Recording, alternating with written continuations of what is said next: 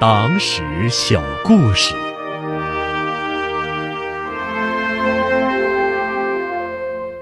一九四九年的开国大典阅兵。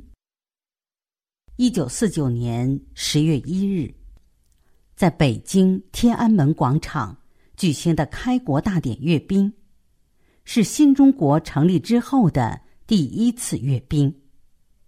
这次阅兵。也成为我国现代阅兵式的蓝本。中国人民解放军军事科学院研究员彭玉龙介绍，参加开国大典阅兵的受阅部队，由步兵第幺九九师、炮兵第四师、战车第三师、骑兵第三师、独立第二零七师、第六幺九团。空军一个飞行中队，以及海军部队代表等一点六四万余名官兵组成，共动用飞机十七架，火炮一百一十九门，坦克和装甲车一百五十二辆，汽车二百二十二台，军马两千三百四十四匹，其中四架飞机。是携实弹飞行，创造世界阅兵史上的先例。当天十五点，中央人民政府秘书长林伯渠宣布中央人民政府成立典礼开始。毛泽东向全世界庄严宣告：中华人民共和国中央人民政府成立。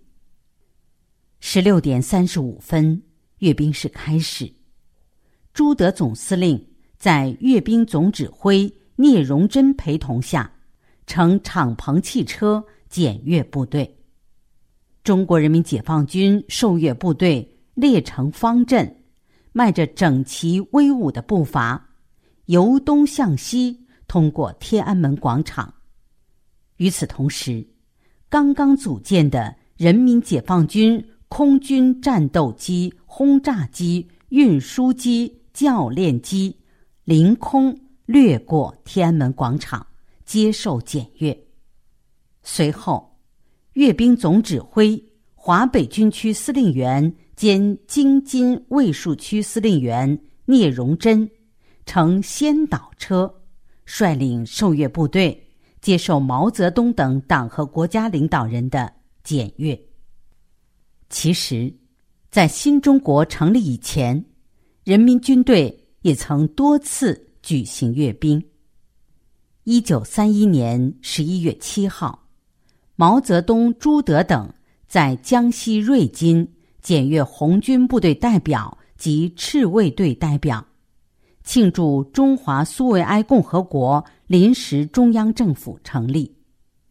这是中国工农红军第一次。正式举行的阅兵典礼。一九四四年十一月一号，八路军南下支队举行隆重的誓师出征阅兵式。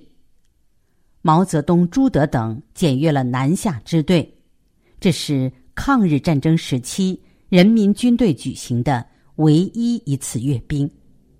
一九四九年三月二十五号，毛泽东。在北平西苑机场检阅了在城区担任警戒任务的第四野战军第四十一军部队。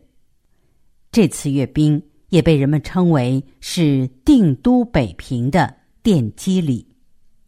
由于参加开国大典阅兵的武器装备不少是从战场上缴获来的，仅各种口径的大炮就有。日式、美式、德式、英式、苏式等，所以有人说，当时我军的武器装备是万国牌儿。当时由于只有十七架飞机，而且还是东拼西凑组装起来的，演练中这些飞机经过天安门上空的时间太短，于是人们想出一个主意。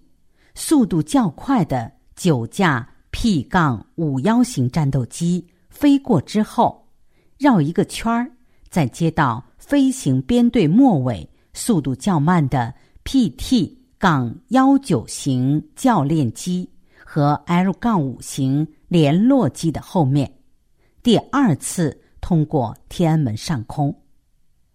这样一来，人们看到的受阅飞机不是十七架，而是二十六架。同时，为防止国民党军飞机的偷袭，年轻的中国空军还实行了世界阅兵史上绝无仅有的战机带弹受阅。